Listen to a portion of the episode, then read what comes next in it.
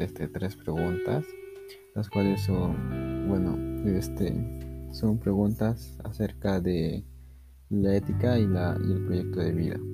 La primera es em, si me considero una persona reactiva o proactiva y por qué. Yo me considero una persona proactiva mm, ya que, bueno, yo siempre tomo mis decisiones. Eh, tampoco me gusta esperar así que otras personas mm, me hagan reaccionar a mí. Siempre he pensado de que tengo que reaccionar, tengo que hacerlo. No esperar, digamos, un tiempo y recién para que alguien me diga, sino que por mi cuenta yo mismo reacciono.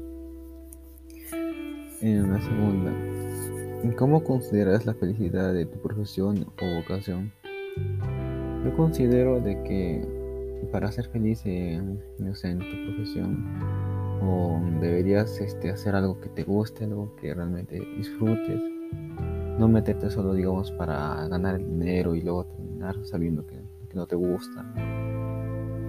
Mm, yo siento de que realmente mm, debes disfrutar lo que haces y así puedes alcanzar la felicidad.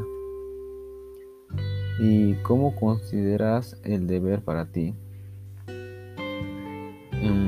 Yo considero el deber como una acción que yo tengo que hacer o realizar y que es algo que todo el mundo em, debe tener, ¿no?